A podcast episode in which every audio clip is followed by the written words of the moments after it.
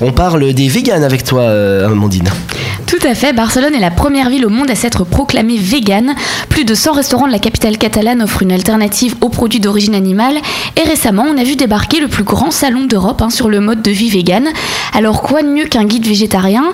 Déjà lancé en 2012, le syndicat des restaurateurs a réactualisé ce guide qui propose pas moins de 40 lieux où manger végétarien, mais aussi des opinions de défenseurs du, mode vegan comme le chef Sergi de Meia. Alors sans se limiter aux végétariens, le guide propose aussi des restaurants où il y a de la viande, mais bien sûr uniquement bio.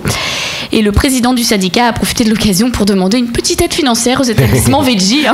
bah tant qu'à faire. Non, mais tu, vas dire, faire. tu vas dire que moi je suis une drama queen, mais j'ai peur qu'avec tous ces véganes, il n'y ait plus de viande sur Barcelone un jour. non, mais qu'on te l'impose. Leslie, rassure-moi, toi qui.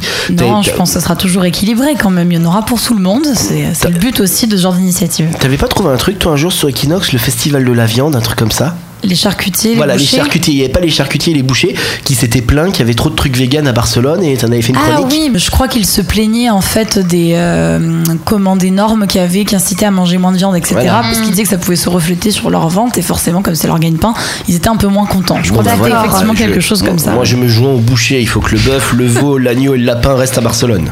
Barcelone, c'est ta ville. Equinox, c'est ta radio.